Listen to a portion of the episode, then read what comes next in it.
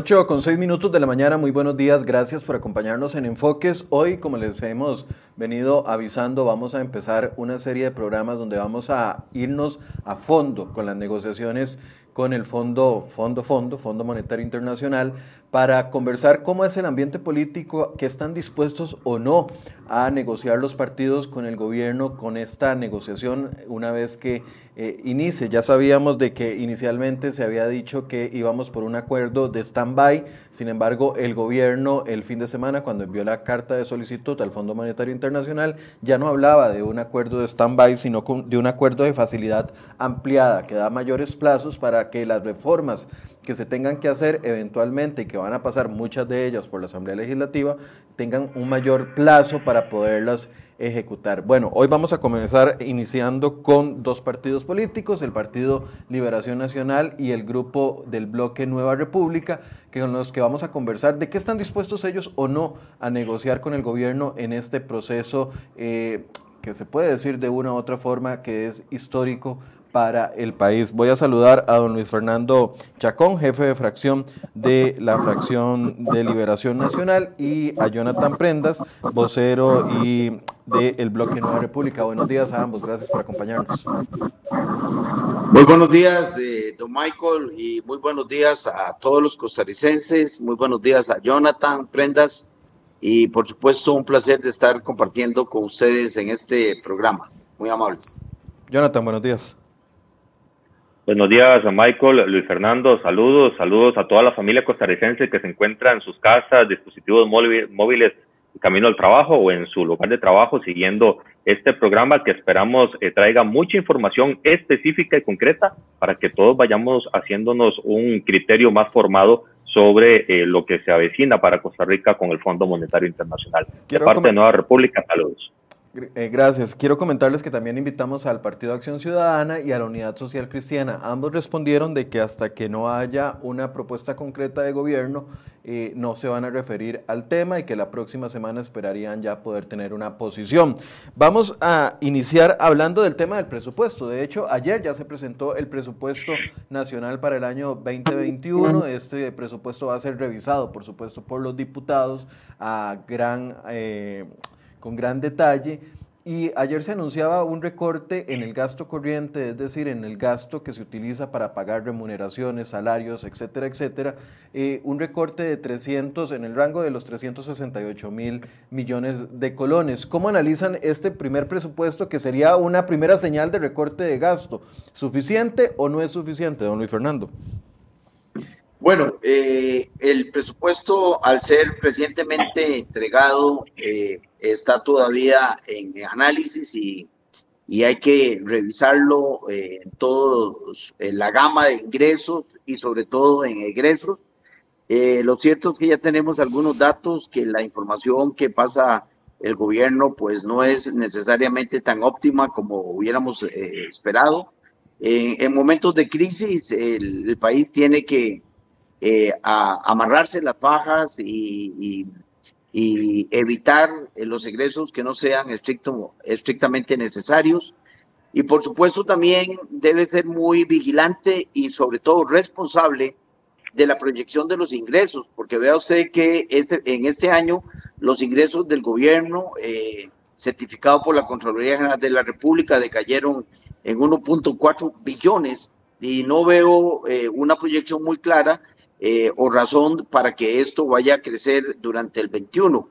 Nos preocupa también de que de primera mano hemos detectado la creación de muchas plazas eh, en organismos descentralizados, en autónomas, y esto pareciera que eh, refleja que el Estado costarricense sigue viéndose como islas y no se ve como un Estado unitario, que así lo ha definido la, la, la Sala Constitucional, y pareciera que el problema macroeconómico que tiene Costa Rica eh, no solo eh, está siendo visto por el gobierno central, sino que las autónomas a veces eh, se siente que son estados independientes. Me parece que esto será revisado por la Comisión de Hacendarios con la más amplia responsabilidad y por supuesto por cada una de las fracciones para saber si este presupuesto obedece a una realidad o es un un ejercicio académico ficticio que nos lleva a desinformación en momentos en donde el país lo que requiere es confianza de parte del gobierno de la República. Jonathan, un primer acercamiento sobre el presupuesto de ayer antes de entrar en el fondo. Claro, eh, Michael, el presupuesto del día de ayer, en primer momento, en la primera revisión, con los datos macros que podemos revisar en las pocas horas que lleva estar presentado, vemos que queda debiendo y que es una muestra que el gobierno sigue sin entender que estamos en una crisis, que hay que socarse la faja, que hay que recortar gastos y que si no dejan de barrer por donde pasa la suegra y empiezan a barrer levantando los, muebles y haciendo una revisión exhaustiva, pues vamos a seguir teniendo el mismo problema de un Estado gastón que tiene un 55% o más de eh, financiamiento vía deuda, que está creciendo en plazas, que está creciendo incluso en salarios por no haber resuelto todavía el tema del empleo público, que el proyecto de ley presentado sigue teniendo grandes hierros constitucionales y, y de choque entre la normativa de las diferentes poderes de la República. Por lo tanto, eh, tiene que hacerse un, un, análisis no solo sustantivo de parte de los miembros de la eh, Comisión de Hacendarios, no, yo creo que hay que hacer un esfuerzo de los 57 diputados, porque ya después cuando entra a plenario, pues se torna un poco más difícil atajar los goles que puedan venir de parte del gobierno que no transfiere, como le digo, a la hora de ejecutar este presupuesto, una realidad que está viviendo el país y que está poniendo en este momento en entredicho el pago de compromisos a corto y mediano plazo se dice que en el 2024 vamos a tener eh, pues un riesgo muy grande para poder enfrentar los compromisos de parte del Ejecutivo y este presupuesto no va en la línea correcta para evitar ese, ese momento eh, tan complicado que se avecina. Yo creo que el gobierno está jugando lo mismo que el anterior. El siguiente no me toca a mí que se lo que ese problema lo resuelva al otro. Y eso del 2014 al 2018 que no creyeron que les tocara a ellos, lo estamos resolviendo ahorita con la misma metodología, pateando la bola para adelante, no teniendo un uso responsable de las finanzas públicas y el, eh, lleva razón el compañero eh, Luis Fernando en el sentido de que las islas que componen el archipiélago del, del, del empleo público, de lo que es el aparato estatal, pues dejan mucho que desear porque la plata de ellos normalmente también sale de transferencias del Ejecutivo, aún y cuando tienen amplio superávit y pues lo intentan gastar de la forma equivocada. Me parece que en una primera aproximación el presupuesto nacional queda debiendo, vamos a hacer un análisis muy fuerte y vamos a proponer junto a, los demás compañeros de Nueva República pues cambios sustanciales que a las demás fracciones políticas para empezar a enmendar el rumbo de los gastos del país para poder hacerlos viables y realizables. De este presupuesto, lo pregunto a ambos, en vista de la experiencia de este presupuesto y el, y el segundo presupuesto extraordinario que, tuvo que tuvo que reenviar el, el, gobierno porque no tenía un recorte suficiente de gastos, ¿ustedes eh, sienten de que hay una actitud recortista de gastos importante a nivel de gobierno? Porque, a, ver, cuando entremos con la negociación con el Fondo Monetario Internacional, lo primero que va a exigir los ciudadanos, y estoy seguro que muchos de los diputados, es un recorte de gasto, pero estas señales que se han dado en los últimos dos presupuestos, el segundo extraordinario, que prácticamente fue obligado el gobierno eh, actuó al recorte de gasto porque se lo rechazaron la primera vez y ahora en este que don Elian decía ayer eh, resume o, tiene casi un punto de recorte de gasto corriente si lo comparamos con el presupuesto que se está ejecutando actualmente, ¿ustedes creen que hay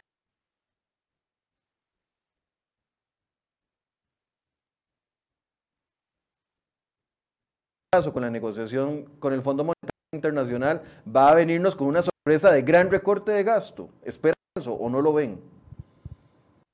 Bueno, yo diría, Michael, eh, que nosotros esperaríamos, nosotros no solo como diputados, sino como país, esperaríamos que el gobierno de la República eh, asuma el rol de responsabilidad y de liderazgo que le corresponde eh, en los mandatos del país mandando una señal eh, en donde demuestre que verdaderamente eh, está apretando la faja y que sobre todo, sobre todo el presidente de la República está jugando el liderazgo que debe tener ante toda la estructura del Estado, porque pareciera que muchas instituciones no le hacen caso. Y precisamente ayer hablaba con unos asesores del despacho y yo preguntaba, ¿quién manda en este país?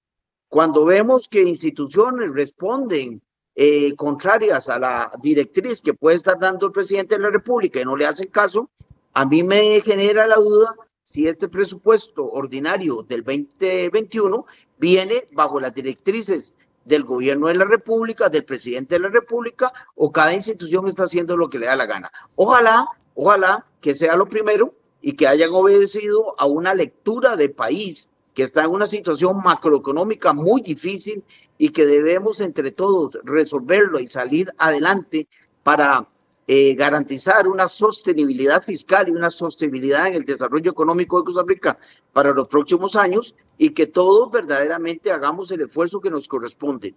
La estructura institucional del país ayudó en la fundación de la Segunda República a impulsar el desarrollo que tenemos, pero me parece que Costa Rica requiere un nuevo punto de inflexión y debemos partir de un replanteamiento, de una reestructuración de los objetivos institucionales para que verdaderamente reflejemos el punto en que estamos y el punto a donde queremos llegar, amarrándonos las fajas todos, eh, teniendo nuevos objetivos como instituciones y partir, partir de que estamos en un momento muy, muy difícil macroeconómicamente y que las instituciones deben de ser un solo Estado costarricense y me parece que ahí, Michael y costarricenses, yo esperaría que el liderazgo del presidente de la República, que ha estado muy ausente en estos dos primeros años, empiece a marcarse eh, para poder empezar en una ruta de negociaciones con el Fondo Monetario, con este instrumento de acuerdo de facilidad ampliada, bajo una nueva directriz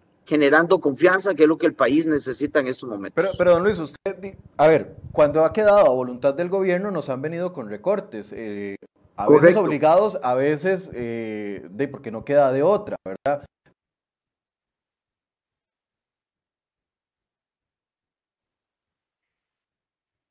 del PIB que nos ayude en esto. ¿Creen que bajo una negociación con el Fondo Monetario Internacional, sí o sí el gobierno se va a ver obligado a hacer una revisión de todos sus gastos, porque sabemos de que el presupuesto nacional no, no, no, no se invierte una gran revisión y, o un gran tiempo en la revisión de cada una de las líneas para ver a dónde se puede y dónde no se puede cortar. ¿Cree que ya estando en una negociación sí se, sí se daría ese escenario?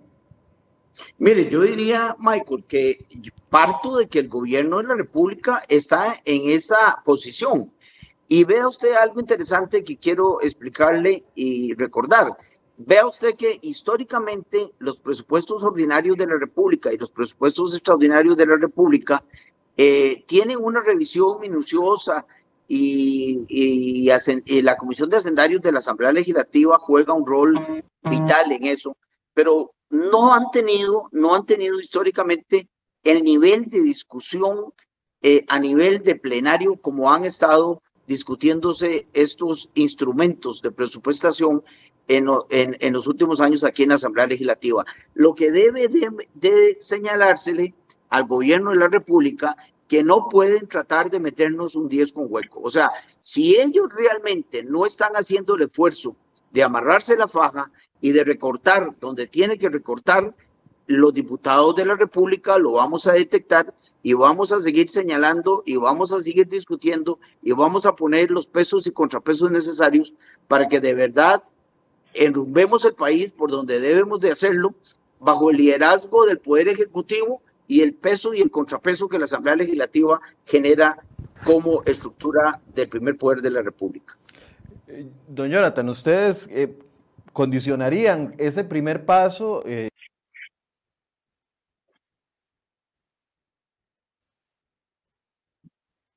recorte de gasto, recorte real, no recorte, no recortitos. Más allá de condicionar a el conocimiento de impuestos, quiero ser tajante y muy claro, Michael. Nueva República no va a aprobar aumento de impuestos, no va a aprobar más impuestos, no le va a poner otros nombres tan pues convenientes para el Partido de Acción Ciudadana del gobierno como aportes solidarios temporales que están hasta cambiándole, redefiniendo el tema impositivo para poder tener más viabilidad en la Asamblea Legislativa. Nosotros no estamos en esa línea y no vamos a permitir que eso pase, porque, eh, como usted bien lo dice, hay que primero eh, ver todo el contexto nacional para poder darle un sustento eh, viable a estas negociaciones. Y en efecto, en el segundo presupuesto extraordinario se le rechazó en la primera oportunidad al gobierno porque no traía un recorte al gasto público. Pero en el segundo presupuesto extraordinario, muy convenientemente se fueron al vecindario a poder ver a quién le recortaban y empezaron a recortar a asociaciones solidaristas, al bono de vivienda y empezaron a ver a quién le podían recortar y no se vieron en el espejo para saber qué es lo que excede en la cantidad de gasto ineficiente y superfluo que tenía que recortarse. Por lo tanto, e incluso en este tercer presupuesto extraordinario que llega en dos o tres semanas a la Asamblea Legislativa, pues también exigimos un recorte adicional para lo que queda del año porque necesitamos tener más oxígeno como país para poder darle al desarrollo de la nación lo que se pueda eh, implementar. Ahora bien, para el próximo año, nosotros esperamos en este presupuesto que en serio se haya recortado el, el gasto. Dudamos que así sea. En la primera revisión, como les repito, no vemos ese recorte y vamos a, a ser muy minuciosos eh, y muy suspicaces en la forma en que se está trabajando este presupuesto ordinario para el ejercicio financiero del 2021 y vamos a exigir que se hagan estos recortes adicionales que son necesarios y que sí se pueden hacer sin afectar el ejercicio normal, ordinario y responsable de parte del gobierno. El Fondo Monetario Internacional per se lo que quiere es asistir a los países que, de los cuales son miembros, pero eh, para poder hacerlo da un menú de alternativas para que el país en, eh, en, efecto pueda tener un mejor comportamiento. Lo primero que le dice es recorte el gasto y vea cómo está desarrollando su presupuesto. Deje de ser un archipiélago, resuelva el tema de empleo público y vea a ver cómo equilibra las cargas entre una institución y otra para que se puedan generar una, un ejercicio adecuado y eficiente, que la eficiencia en la ejecución del presupuesto podría traer hasta tres puntos de ahorro del PIB en la ejecución del presupuesto nacional. Estaríamos hablando de un billón de colones que nos podríamos ahorrar solo siendo eficientes. Y el gobierno ni siquiera eso quiere hacer porque ha evadido todas las alternativas de eficiencia que le hemos propuesto a lo largo de estos años. También ha evitado hacer los recortes al presupuesto que le hemos señalado que sin afectar el salario, sin afectar los compromisos de pago de aporte de las amortizaciones y pago de capital, podríamos estar hablando de cerca de tres puntos adicionales del Producto Interno Bruto en recorte, que perfectamente se puede hacer y les puedo reiterar la lista de líneas presupuestales en las cuales podría hacerse. Estamos hablando de otro billón de colones, por eso es que Nueva República, en el Plan Costa Rica puede que ya hemos presentado hace meses, dijimos dos billones de colones perfectamente al inicio de un presupuesto ordinario. Eso es lo que tiene que hacerse, esa es la socada faja que tiene que darse y esa es el comportamiento responsable que esperamos de un gobierno que tiene que darse cuenta que el país necesita ese liderazgo, que el país necesita que se hagan las cosas bien y que el país necesita como un tercer pilar sustancial, Michael y amigos que nos ven en sus casas y trabajos, dispositivos móviles, sustancial es la reactivación económica, dejar la tramitología, pero no es anunciar que se va a anunciar, porque llevan ocho veces que lo hacen, es de una vez por todas quitar los, eh, los frenos a la inversión, quitar las trabas para poder emprender, quitar las trabas de, de, Banca para el Desarrollo para poder generar. ¿Por qué es importante eso? Porque cuando se genera empleo, cuando se genera reactivación económica, cuando se genera esa inversión en lo privado, y ahí estamos hablando desde un emprendimiento personal hasta el conjunto de una familia que se une para poder hacer algo desde bocadillos, pasando por eh, manufactura, además hasta la gran empresa, porque ahí estamos todos incluidos, es generar también la posibilidad de que en el pago de impuestos, que también hay que simplificarlo, que también hemos dicho que hay que entrarle al tema del monotributo para facilitar el sistema impositivo del país, porque ahorita es una maraña que la gente no sabe qué tiene que pagar y qué no, y cuándo tiene que pagarlo, ese tema también le va a asistir al gobierno para poder nutrirse de los elementos eh, financieros prudentes para poder enfrentar sus cargas sociales, su, trabajo diario. Entonces, aquí lo que generamos, Michael, es, que hay que hacer las cosas, no decir que se va a hacer.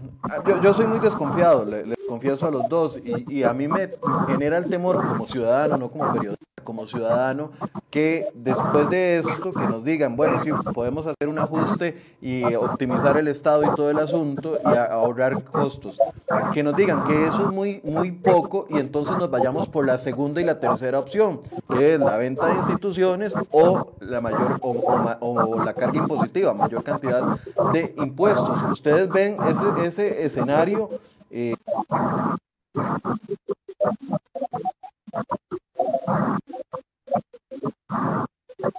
Empecemos por los impuestos. Un aumento en impuestos, ya sea en el IVA, que es uno de los que más recauda, o en renta o en otro tipo de impuestos, como el impuesto a las gasolinas, etcétera, etcétera. Liberación Nacional ya se ha planteado en qué sí apoyaría en aumento de impuestos y en qué no, don Luis Fernando. No lo estamos escuchando. Don Luis, tiene que abrir el micrófono.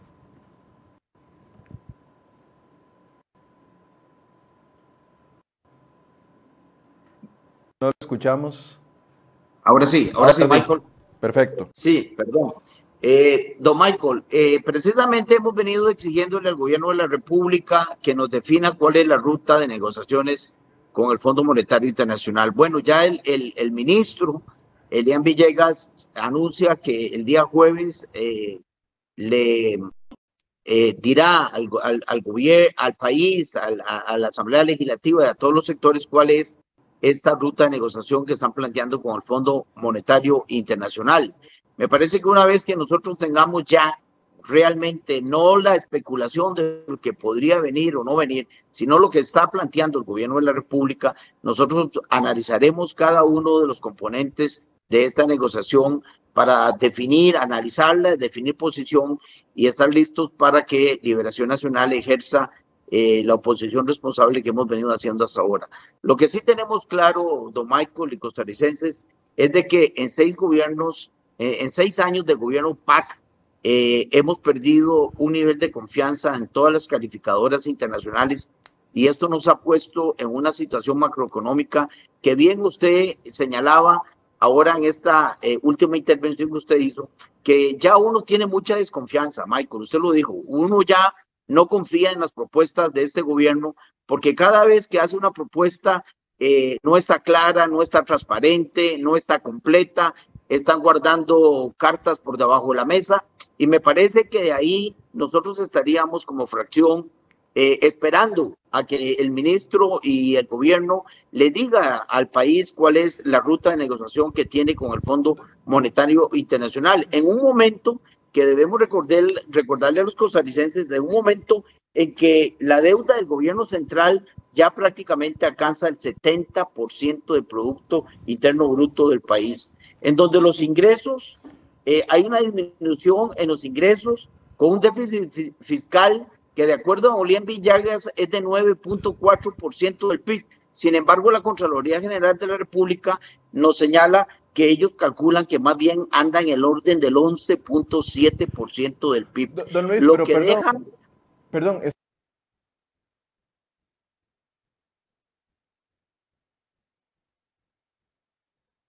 usted me va a decir que todavía no tienen definido de que si el gobierno pide un aumento de IVA, Liberación todavía no tiene definido si va a apoyar eso o, o no. Así es, así es. Nosotros todavía no hemos definido la ruta, esperando que oficialmente eh, el gobierno nos diga cuál es el planteamiento que está haciendo. Los 504 millones eh, que acabamos de aprobar con el préstamo rápido eh, era una responsabilidad país porque es muy sencilla la matemática. La matemática no falla, don Michael. Lo que estábamos haciendo es apoyando al país para que pueda canjear deuda muy cara que estábamos pagando a intereses del 8 o 9% por deuda a largo plazo de 5 años y con un periodo de gracia de 3 años con intereses de 1.55%. Ahí no hay mucho que discutir y no hay mucho que analizar. O sea, cualquier persona que entienda eso, hasta familiarmente la gente logra refundir deudas con mejores intereses y mejores plazos para poder tener mayor liquidez y mayor oxigenación económica. Eso fue lo que hicimos con el préstamo rápido. Eh, por supuesto que esto eh, le pone al país mejores condiciones para llegar a negociar con el Fondo Monetario Internacional. pero... la ruta de esa negociación hasta hoy han sido puras conjeturas de parte del gobierno y no las tenemos claras hasta el día de ayer que las van a anunciar. Yo sé, mucha gente me está, me está diciendo que estamos teniendo problemas con mi sonido. Eh, yo estoy tratando y lo estamos tratando aquí los compañeros de solucionarlo. Y si tengo que las preguntas varias veces, las repetimos para que a ustedes les queden claro. Don Luis, ¿qué quiero ahondar aquí? ¿Cómo es posible? O sea, el país no quiere medias tintas, o sea, quiere que hayan posiciones firmes y, y claras con respecto a los temas. Entonces, ¿Habría entonces posibilidad de que Liberación apoye? No, mire, nosotros estamos en una... Hay una posibilidad de que Liberación apoye el PAC si el PAC quiere más impuestos. Mire, no, nosotros no estamos en ninguna posición de apoyar al PAC, Michael, quiero dejarlo claro, porque esto ha sido... Pero es que eh, entonces usted me respondería, no, no, estamos en contra de que eh, se suba el IVA, estamos en contra de que se suba renta. ¿Me, estaría diciendo eso? No, mire, no, Michael, es que lo responsable aquí es analizar toda la propuesta que está haciendo el fondo, el, gobierno con el fondo, y como partido que ya ha pasado por esta situación, porque nosotros hemos estado en gobiernos donde hubo que hacer ajustes estructurales después del desastre que nos dejó el gobierno de Carazo, por decirte algo. Pero me parece que es la posición más responsable es ver qué es lo que está planteando el Fondo Monetario Internacional con el gobierno y el gobierno con el fondo y como fracción del Partido de Liberación Nacional hacer el análisis completo de cada una de las líneas de las propuestas que mañana jueves el gobierno está anunciando. Antes sería especular o antes sería adelantar un criterio que yo creo que sería más irresponsable. Si se plantea entonces un aumento del IVA, eh, Liberación lo consideraría. Bueno, nosotros consideraríamos todas las propuestas que ellos van a hacer, lo que no significa que las iríamos a aprobar. Eh, don Jonathan, diputados del bloque de Nueva República, ¿qué posición tienen con respecto a impuestos? ¿Analizarían la posibilidad? ¿Tiene el micrófono apagado o no lo escuchamos? Ya, ahora sí. Sí. Ahora sí. Gracias. El, en Nueva República hemos sido contundentes, claros y reiterativos. Nosotros no vamos a permitir que vayan a aprobarse más impuestos, no vamos a dar nuestro voto, no vamos a facilitar el camino, no vamos a dejar que pase haciéndonos a un lado. Vamos a hacer una oposición muy fuerte porque no estamos de acuerdo en que se le cargue más impuestos a un pueblo que está incluso hasta sin trabajo y que se le carguen más impuestos a un sector productivo que en este momento ya no da para poder eh, pagar sus compromisos, no solo financieros, sino con sus colaboradores a nivel eh, presente y futuro. Me parece que esa es una alternativa que no tiene que estar en juego en este momento porque el país no está para eso. Nosotros también, y aquí difiero con Luis Fernando, eh, muy respetuosamente, por supuesto, en el marco de las, de las conversaciones técnicas que hay sobre el tema, porque el concepto del Fondo Monetario Internacional en Costa Rica se conoce desde abril y no se conoce desde abril en función de los 504 millones de colones por sí solos y de manera independiente, sino que se ve desde el punto de vista del EFF. Ese convenio, ese documento, esa eh, herramienta que da el Fondo Monetario Internacional a los países miembros incluye dos elementos sustanciales que están totalmente unidos y en ese documento queda plasmado y que incluso el gobierno en las últimas horas y días ha señalado como válido, que es que los 504 millones eran parte de los 2.250 millones que están pidiendo por el fondo al, a este organismo internacional. Es decir, si ya están diciendo de que de esos 2.200 quedan 1.700 millones, porque ya se dieron 500 eh, adelantados en esta votación de la semana pasada, quiere decir que sí están amarrados, quiere decir que sí estaban condicionados y quiere decir que sí viene desde un punto de vista de una línea discursiva, de una negociación que ya incluso el ministro de Hacienda en el plenario ante una pregunta de este servidor eh, validó, autorizó y reconoció que ya había participado de reuniones donde se habían estado viendo los detalles de la negociación con el Fondo Monetario Internacional y aún así no quiso revelar la información de qué era lo que estaban negociando. Por eso, ante, eh, eh, esa, ante ese ocultismo de información es que no podíamos votar porque estamos perjudicando al país. Del bloque de Nueva República. Digamos, serían seis votos en contra de cualquier iniciativa que tenga eh, como, como fin un, un ajuste de impuestos. Refleja la posición del partido, refleja el, la sugerencia de votación para los miembros del, de la fracción Nueva República y los miembros eh, de acuerdo al formato que cada uno tiene en función de sus principios eh, de no afectar a la población, definen el voto en función de esa recomendación. Es ahí en donde en esta votación del jueves cinco diputados estuvimos en la línea de no aprobarlo en función de que no era la mejor alternativa para el país, en función de que estábamos condicionando al país a una negociación que estaba oculta ante los ojos de la prensa, oculta ante la Asamblea Legislativa y oculta ante el país, porque incluso vean lo, lo entretenido y lo interesante de este documento que manda el ministro de Hacienda y el presidente del Banco Central el día sábado al Fondo Monetario. Ahí hablan, como bien decía Luis Fernando, de un concepto diferenciado. Ya no es el stand-by que viene directamente a la Asamblea Legislativa, sino es de una herramienta eh, ampliada, de un financiamiento ampliado que entraría directamente al Banco Central sin pasar por una aprobación de la Asamblea Legislativa y eso es lo que ellos están buscando. Evadir al 100% la discusión acá, solo teniendo que traer la agenda complementaria que son los peros, los puntos de negociación, los puntos específicos para poder desarrollar la estrategia de esta aprobación de los 1.750 millones, donde podría venir venta de activos, donde podría venir cierre de instituciones, donde podría venir el tema de, de los impuestos, eh, qué sé yo, el tema es que desde abril ya tienen conocimiento. Esta lectura, esta negociación, ya han, ya han conversado, ya han habido incluso primero cartas entre Rodrigo Chávez y Rodrigo Cubero con el fondo y después de Rodrigo Chávez, Rodrigo Cubero, perdón, con don Elian Villegas con el Fondo Monetario Internacional. Eso es lo que estamos demandando, no desde ayer o, o en este programa, lo estamos demandando desde hace semanas, incluso meses digan qué es lo que están haciendo porque sabemos que lo están haciendo. Y lo que ha habido es un silencio sepulcral y bastó que se aprobara en segundo debate el Fondo Monetario de 504 millones para que empiezan, empezaran a decir que sí que la plata se podría usar en, en pago de salarios o en pago de servicios públicos. Y cuando se este, había dicho que era específicamente para el pago de deuda cara por deuda barata. Es decir, estamos ante, ante una inconformidad mayúscula que nos da en Nueva República mucha desconfianza en este momento para poder ver la agenda. La vamos a estudiar responsablemente, eso no le para mandar dudas, pero en más impuestos definitivamente no. Incorporamos a doña Ivona Acuña, que la habíamos también invitado y no pudo conectarse al puro principio del programa, también en esta exploración que estamos haciendo con los diputados, a ver qué sí y qué no estarían dispuestos a negociar desde su voto para eh, con el Fondo Monetario Internacional. Doña Ivona, estamos en el tema de impuestos.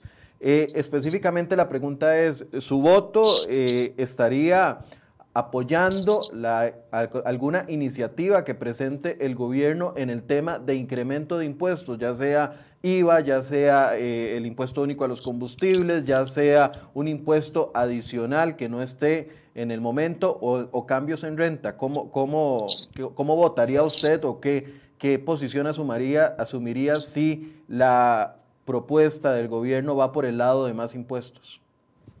Bueno, primero buenos días, Michael. Muchas gracias por generar este espacio. Un saludo a mis compañeros, a don Luis Fernando y a Jonathan.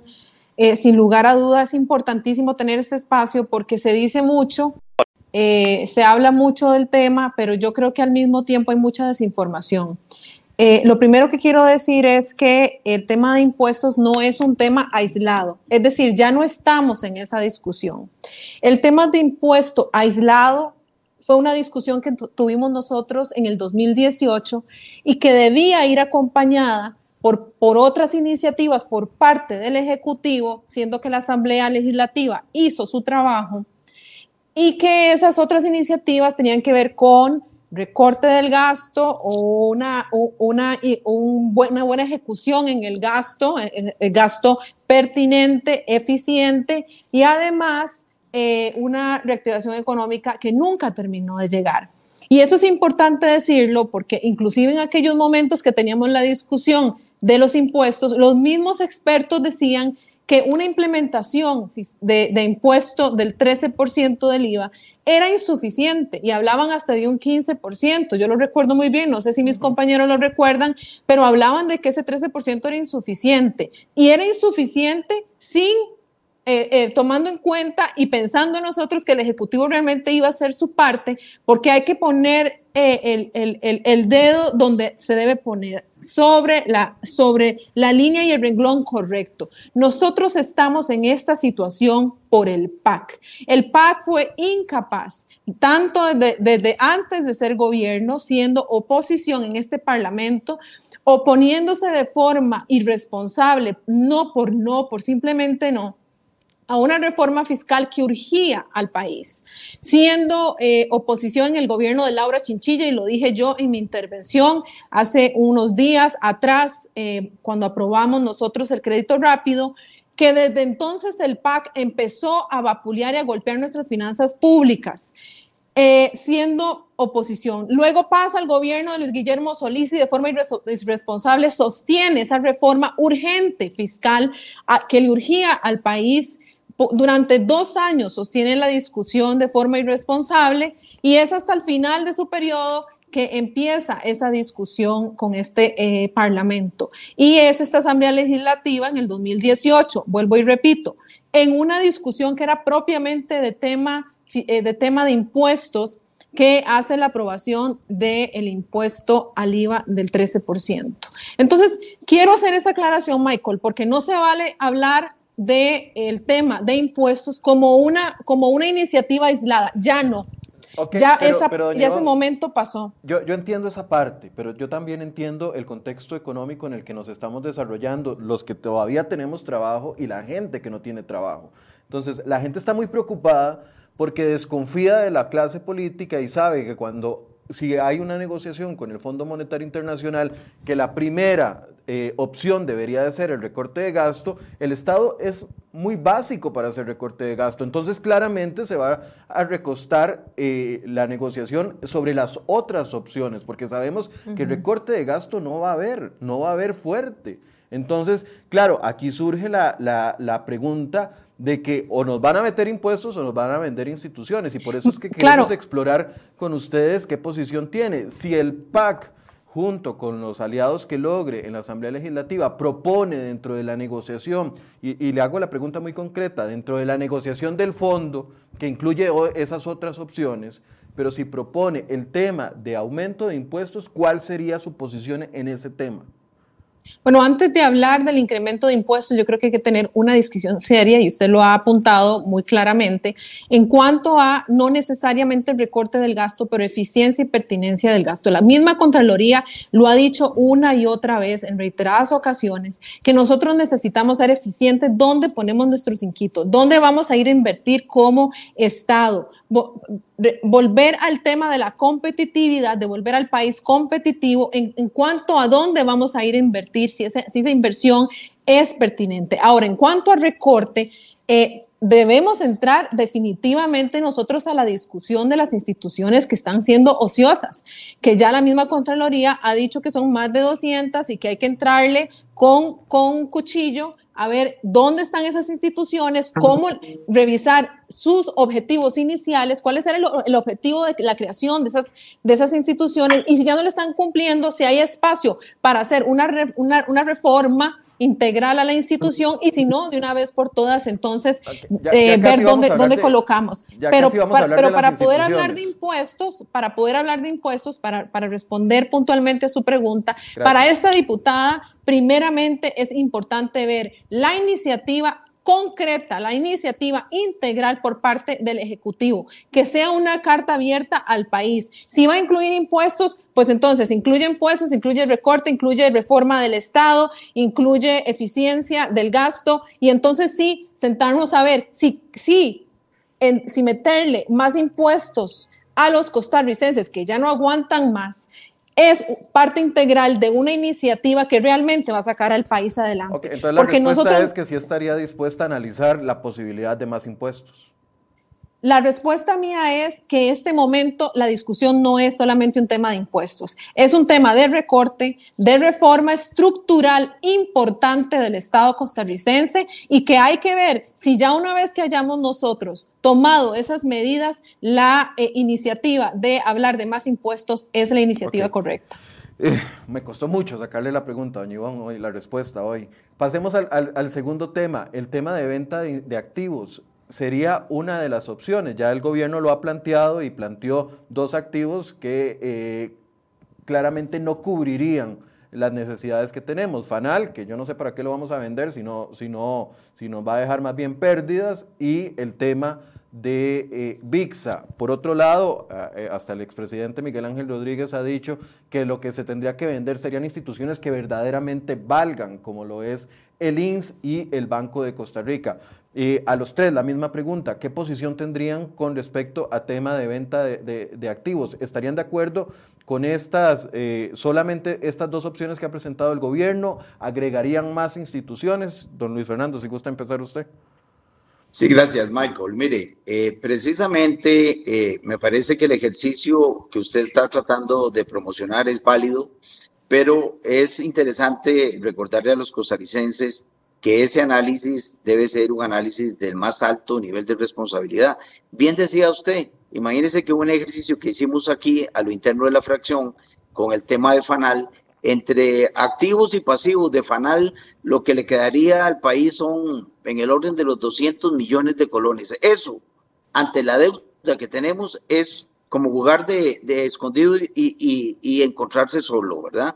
Me parece que en, en el tema de venta de activos tiene que ser un análisis profundo de la relación de costo-beneficio de deshacerse de un activo costarricense.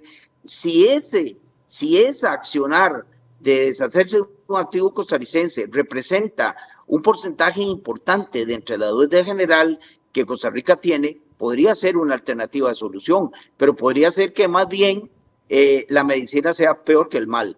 Me parece que eh, ahí es donde yo le digo a usted y a todos los costarricenses que eh, el tema de conocer desde antes, como lo señala el diputado Prendas, que los 504 de los 1.750 millones, no, no, esa cifra sí la conocíamos. Lo que no, lo que no conocemos es cuál es las reglas del juego que está exponiendo eh, el Fondo Monetario y el gobierno, y el gobierno y el Fondo Monetario, que es lo que hemos, eh, venido diciéndole.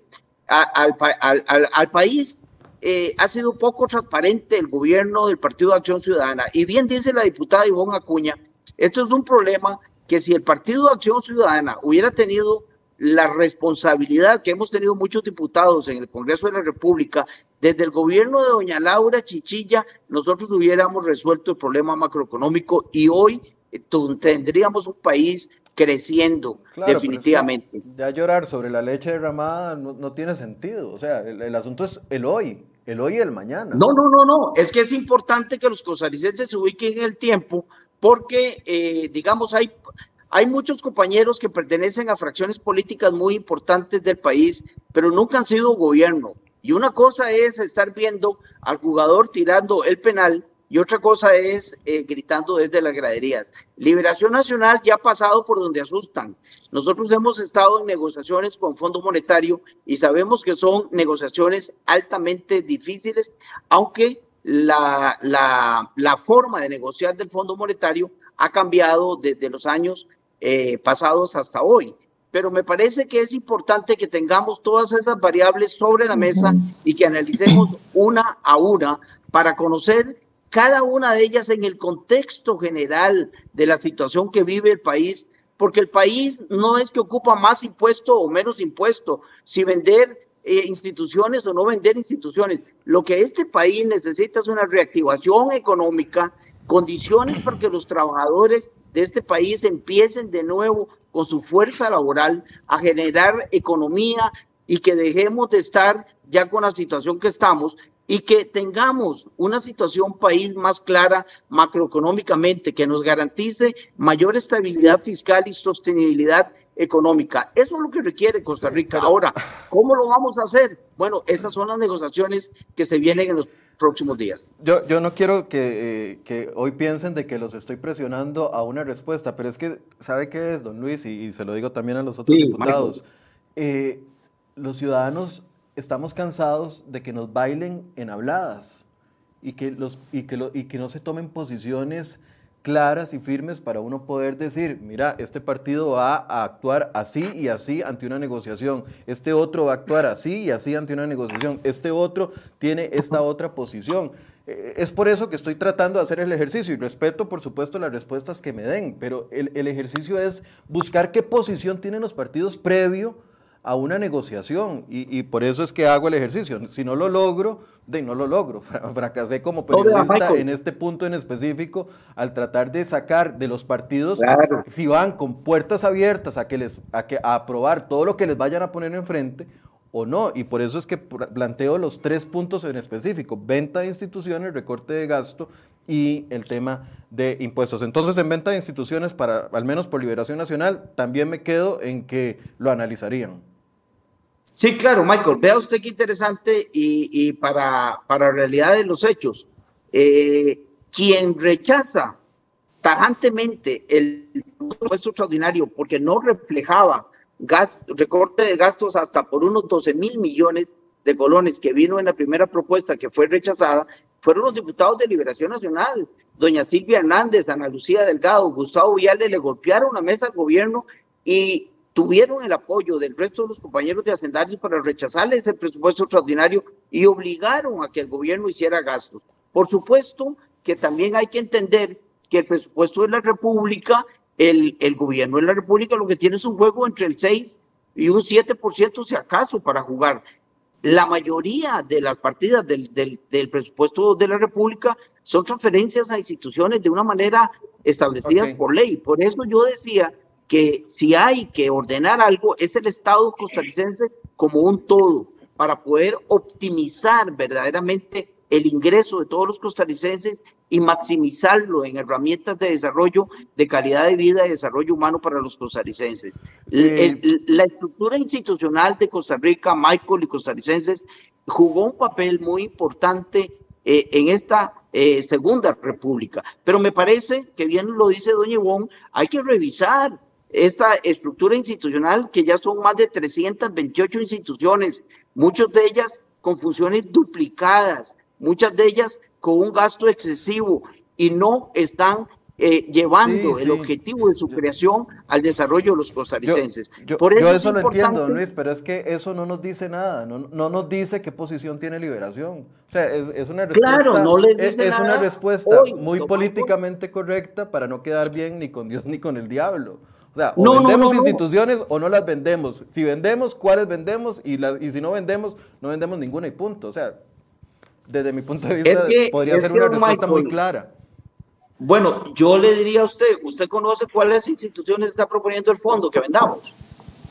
No, no, no, es que ustedes son los partidos políticos, ustedes son los que tienen las ideas, son los que tienen y los que conocen, y como usted decía, ya pasamos por donde asustan, entonces yo pensé, Liberación ya debe tener clarísimo que se puede vender A, B, C y D y no se puede tocar eh, E, F y, e, y, H. O sea, e, Mire, es, es que, yo. Michael. No, no, no, Michael, es que bien dice Doña Ivonne, esto no se puede ver de manera aislado. Okay. Es una serie de variables que tienen que arrojar en la ecuación un resultado positivo para el país. Jonathan y Ver Doña Ivonne, las soluciones aisladas es llover sobre mojado, como usted decía, que no nos genera ninguna solución. Un partido responsable como Liberación Nacional tiene que analizar todas las variables de la ecuación y no verlas de manera aislada. Jonathan y luego Doña Iván.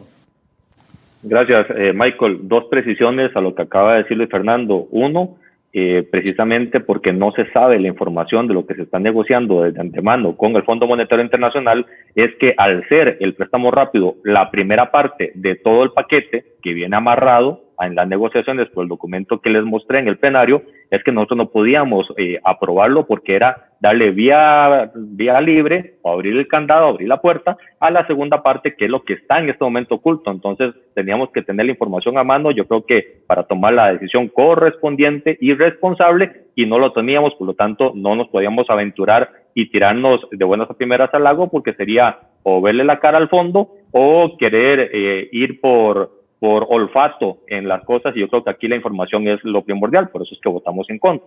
Número dos, el tema del rechazo al segundo presupuesto extraordinario, pues nosotros eh, coincidimos con Liberación porque cuando nos preguntaron qué íbamos a hacer, les dijimos nosotros vamos en contra de ese presupuesto extraordinario y nos dijimos nosotros también, vamos todos en grupo y nosotros maravilloso. Entonces, no es que Liberación lo propuso, es que coincidimos porque cuando consultamos, nos empezamos a hablar, vimos que estábamos todos en la misma ruta.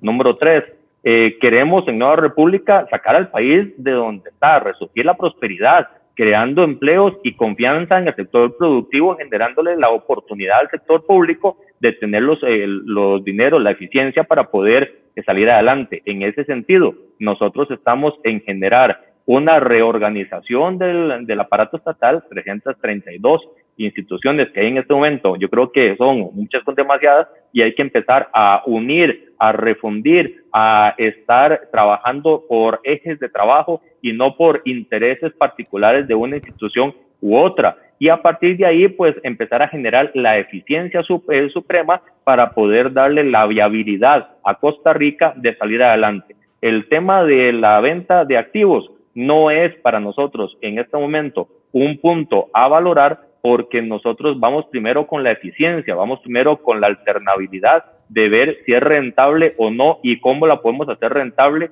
porque nosotros tenemos la oportunidad de sacar al país adelante con lo que tenemos. Si hay que vender en algún momento, no hay que verlo solo en función de cuánto le queda al país, sino cuánta plata tiene que dejar de sacar el país para sostener la, la institución a más largo plazo. Por lo tanto, si la rentabilidad eh, final en el hoy de una venta son 200 millones, como dice Luis Fernando, hay que ver cuánto es lo que le saca al país el sostener esta institución abierta, a ver si es prudente o no tenerla abierta. Pero más allá de vender una institución que han dicho las joyas de la abuela, pero hoy escuchaba a un analista político decir, es lo que hay que tener cuidado es que no se quieran vender las vacas que dan leche, y ahí es donde está el Instituto de Seguros, ahí es donde está el Banco de Costa Rica, ahí es donde están otras instituciones que en este momento tienen, tienen que mantenerse como país, pero hacerlas eficientes en función de lo que queremos para el país. A ver, específicamente, voy a seguir de necio y, me disculpan, específicamente entonces, ¿ustedes, sus seis votos, no apoyarían si se planteara vender el INSS o vender el Banco de Costa Rica? En este momento no. ¿Y VIXA y FANAL? En este momento no, porque no se ha dado una ruta y porque lo que se ha planteado no solo fue por parte de Rodrigo Chávez anticipado y yo creo que generando alertas incorrectas al mercado porque le bajó el precio a ambas instituciones de previo sin hacerlo, eh, sin anunciar la venta o el proceso de venta de forma oficial y que en este momento lo que está ocasionando es eh, pues un, una reducción en el precio en el cual se podría haber vendido. Aparte de que el, el, proceso llevaría de dos a tres años, lo cual en el hoy no viene a solucionarnos el problema. Eh, doña Ivonne. Gracias, Michael. Sí, varias cosas importantes que decir. Y es que en este Parlamento eh, uno no puede decir no por decir no. Así como no puede decir sí por decir sí, no puede decir no por decir no, este, porque, porque no es responsable con el país. Eh, es importante eh, recalcar, y ambos de mis compañeros lo han dicho, que este Parlamento requiere claridad, claridad en cuanto a la propuesta integral que eh, se estará presentando a raíz o en virtud de las negociaciones con el Fondo Monetario Internacional. Y, y, y, de decir no por no, lo digo porque el país requiere no solamente una serie de, eh, de, de, compromisos y de acciones a nivel interno en cuanto a la reforma del Estado, en cuanto a esas reformas estructurales, sino que ya estamos también en una posición bastante paupérrima en cuanto a cómo nos ven afuera. Eh, gracias a lo que apunté yo inicialmente y a las malas decisiones que se tomaron desde este, administraciones atrás, eh, la visión de nuestro país y el, precio en los títulos del país se vino de pique. Las calificadoras nos tenían o nos tienen por los suelos y es interesante decir que desde la aprobación el jueves de este préstamo rápido para eh, sustituir deuda más cara por deuda más barata, es decir, poder generar liquidez al país, generar ahorro al país. Esta visión eh, y los títulos del país eh, tuvo una, un incremento casi de cinco puntos desde el viernes. Entonces, no solamente son iniciativas que tienen que ver con afuera, sino también cómo nos ven a nivel internacional y cómo eso va a impactar esa reactivación económica de la cual hablan nuestros compañeros en cuanto a generar esos espacios donde podamos tener empleos para los costarricenses, podamos generar atracción de inversión extranjera al país y podamos así entonces eh, echar a andar este país. En cuanto a la venta de activos, que es el tema propiamente que usted está haciendo la pregunta, Hace unos meses y en virtud de las declaraciones del exministro Chávez en el pasado febrero, esta diputada hizo la consulta a VIXA específicamente y a FANAL si estas dos instituciones estaban en venta y pues cuál era, eh, cuáles eran los números que tenían. Y esto porque el mismo ministro Chávez y después el ministro Don Eliam vino a decir aquí que sí, que sí estaba sobre la mesa la venta de VIXA, la, venta de FANAL. Y eh, a esta diputada se le respondió que ninguna de las dos instituciones estaban en venta en ese momento. Por eso nosotros requerimos que, que, haya claridad por parte del gobierno. Entendemos que ya la discusión no es aislada, como lo dije anteriormente. Ya no es solamente una discusión de reactivación económica, ya no es solamente una discusión de impuestos, ya no es solamente una discusión de reestructuración de del aparato estatal, como tal, sino que ahora es un paquete entero por la situación en la que estamos y la situación en la que nos encontró el COVID, porque eso no es resultado del COVID y eso hay que decirlo. He escuchado a diferentes compañeros de la bancada oficialista decir que estos, que estos, este acceso a estos eh, financiamientos por parte del, del Fondo Monetario Internacional vendrán a ayudarnos con la situación tan paupérrima que vive el país en función del COVID. No, no se vale engañar a los costarricenses de esa forma. Los números de desempleo ya eran bastante altos antes del COVID y la situación económica que vivía nuestro país ya era bastante compleja. en cuanto a la venta. posición sobre venta de activos, don Iván? Claro que sí la tengo. Creo que el Estado costarricense debe sentarse y ver cuáles instituciones le están generando réditos al país y cuáles no. Las que no lo estén haciendo, la, la para, esta diputada, la medida no necesariamente significa un cierre total de esa institución, sino ver cómo la volvemos eficiente, cómo la, cómo la volvemos pertinente para el, para el país y cómo puede darle réditos de vuelta al país esa institución. Si del todo ha cumplido su objetivo y ya no puede dar más esa institución, pues es hora de cerrarla. No venderla cerrarla o venderla, lo que le pueda generar más liquidez al país, porque en este momento es un tema de liquidez. Ok, ok. Yo sé que los tres se tienen que ir porque tienen compromisos, así que no sé si quieren hacer un cierre de 20 segundos cada uno para que se puedan retirar. Tiene el micrófono cerrado, don Luis. Don Michael, arranco yo. Muchas gracias. De verdad, muchas gracias por invitarnos, Michael, a tu programa en esta mañana y un saludo a todos los costarricenses. Yo quiero decirles que lo más fácil en una oposición es decir no siempre. Así lo hizo el Partido de Acción Ciudadana eh, en años y en gobiernos anteriores y eso permitió que el gobierno de la República de turno no pudiera resolver los problemas en tiempo de oportunidad. La oposición responsable de, de una fracción es decir no cuando hay que decir no y decir sí cuando hay que decir sí. Y para eso hay que tener una visión amplia del país que tenemos en este momento y el país que se quiere a futuro. Costa Rica requiere de nuevas y mejores oportunidades para todos los costarricenses. La verdad es que hoy tenemos más de medio millón de costarricenses desempleados. Tenemos una situación macroeconómica demasiado complicada como nunca antes se había visto en la historia de Costa Rica y es el tiempo en que todas y todos los costarricenses tomemos las mejores decisiones. Con las decisiones que tomemos, Michael, hay gente a la que se le va a quedar bien y gente a la que se le va a quedar mal. Lo importante es que la curva de mejor ajuste demuestre que se le quedó bien a Costa Rica y que vamos a salir adelante todos juntos ante una situación muy, muy complicada que requiere decisiones también igualmente complicadas. Muchas gracias a usted, un gusto, saludarlo. Gracias. Eh, Jonathan y, y doña Iván, rápidamente, para que se puedan retirar. Muchísimas gracias, Michael, por abrirnos los micrófonos de su programa para poder expresarle a la gente claramente las posiciones que tenemos en función de los temas que al país le, son competentes.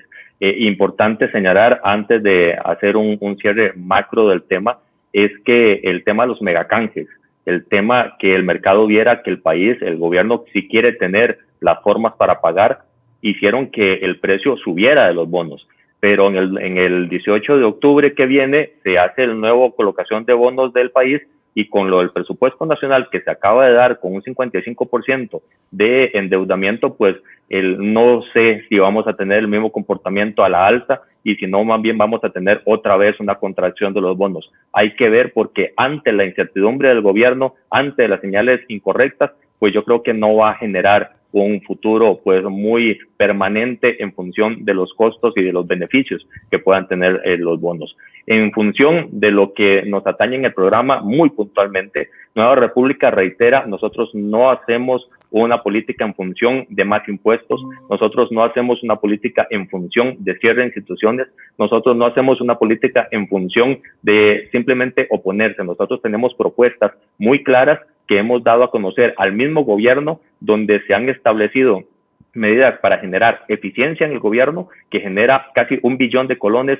al, eh, al año en, en, réditos al país y también tenemos una propuesta de recorte al gasto sin afectar el funcionamiento, sin afectar salarios y sin afectar el pago de deuda interna y externa. Nosotros proponemos eficientemente en función de escuchar al pueblo y en el pueblo hay gente técnica y hay gente que por su eh, sus obras, por su, por su trabajo, también tiene los sabios consejos que dar, como el agricultor allá en la zona norte, como el agricultor allá en la zona sur, como el agricultor en Zarapiquí, que tienen muchas, muchas enseñanzas de vida. Nosotros en Nueva República seguimos creyendo que el Partido Acción Ciudadana tiene que ser claro que no lo ha sido, que no está jugando limpio y que el país va a sufrir con más impuestos la irresponsabilidad que ellos siguen teniendo sobre el tapete. Gracias, Jonathan Doña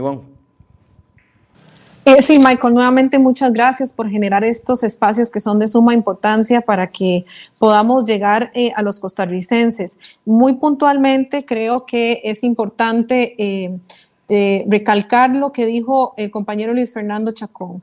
Eh, no es tiempo de decir no por no, es tiempo de tener sobre la mesa las cartas claras y a partir de ahí tomar decisión en función de los costarricenses. Y digo esto porque estas semanas pasadas, como usted puede imaginarse, en función de la votación que se dio la semana pasada para el préstamo rápido, eh, hay diferentes posiciones y diferentes presiones que uno como legislador recibe, pero escuchar a, miembros de un partido político decir, no podemos votar eso porque no es popular y ya vienen las elecciones, es una posición absolutamente irresponsable con el país. Y el país en este momento no necesita decisiones de bancada, no necesita decisiones políticas, necesita decisiones responsables e inteligentes. Entre ellas es importante, o para ellas es importante tener claridad por parte del gobierno, y lo dijimos cada uno de los diputados la semana pasada, en cuanto a lo que viene.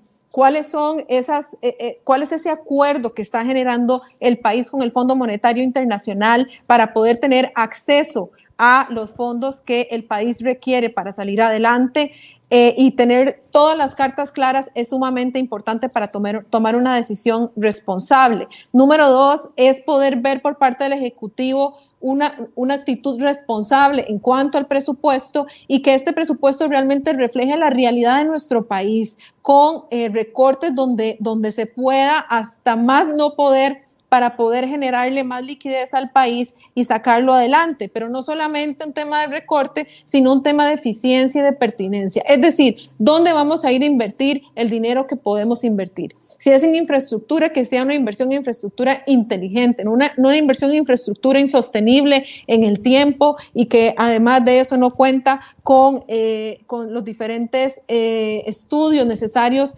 para su rentabilidad y que además hay que decir, eh, los costarricenses son los que al final terminamos pagando. Y además, eh, también decir que eh, es importante que todos los costarricenses entendamos que la situación que el país está viviendo no, es una situación eh, fácil, es una situación compleja, donde requiere tomar decisiones reposadas, decisiones estudiadas y no decisiones demagogas y populistas, que, eh, porque la gente lo que quiere escuchar, pues entonces es lo que voy a ir a decir. Eso es, una, eso es una posición irresponsable y yo nada más termino recordando los tiempos de Carazo y las posiciones irresponsables que se tomaron en ese momento y por qué el país cayó en la situación económica en la que cayó a partir de decisiones económicas irresponsables que no queremos definitivamente vivir nuevamente en nuestro país y que si no tomamos las decisiones correctas, lo que vamos a tener son tasas de interés subiendo, es decir, las tasas domésticas, eh, quien paga su casa va a tener que pagar más y eso es lo que no queremos generar en nuestro país. Muchas gracias a doña Ivonne y a don Jonathan y a don Luis Fernando que estuvo con nosotros unos minutos. Eh, gracias por la compañía. Muchas gracias, Michael. Eh, a ver, hacemos este ejercicio y, lo quiero decir transparentemente con ustedes. Hacemos este ejercicio.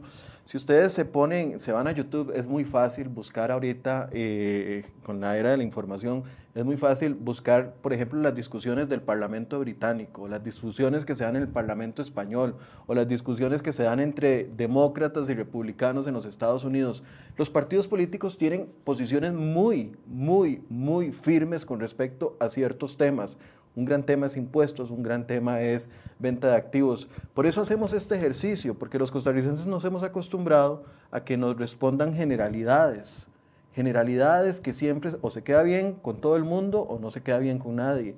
Y, y lo que estamos tratando de hacer es extraerle, sacarle a los líderes políticos que tenemos en este momento, sus posiciones concretas. Vamos a seguir tratando de hacer el ejercicio. Esto no es nada del otro mundo. Les repito, vayan, a vayan vean el, el Parlamento de Cataluña, por ejemplo, donde por un partido político la gente sabe qué sí se negocia y qué no se negocia, qué es lo negociable y qué no es lo negociable dentro de las posiciones políticas. Esos ciudadanos tienen mayor claridad de cómo actúan sus partidos políticos. Aquí estamos tratando de hacer ese ejercicio de que la gente tenga claridad de que tal diputado de tal fracción se va a comportar de tal forma porque así es su ideología política y eso es lo que defienden. Bueno, vamos a seguirlo haciendo. No estamos pidiendo nada del otro mundo, estamos pidiendo posiciones claras y eso lo hacemos para que ustedes también las puedan tener.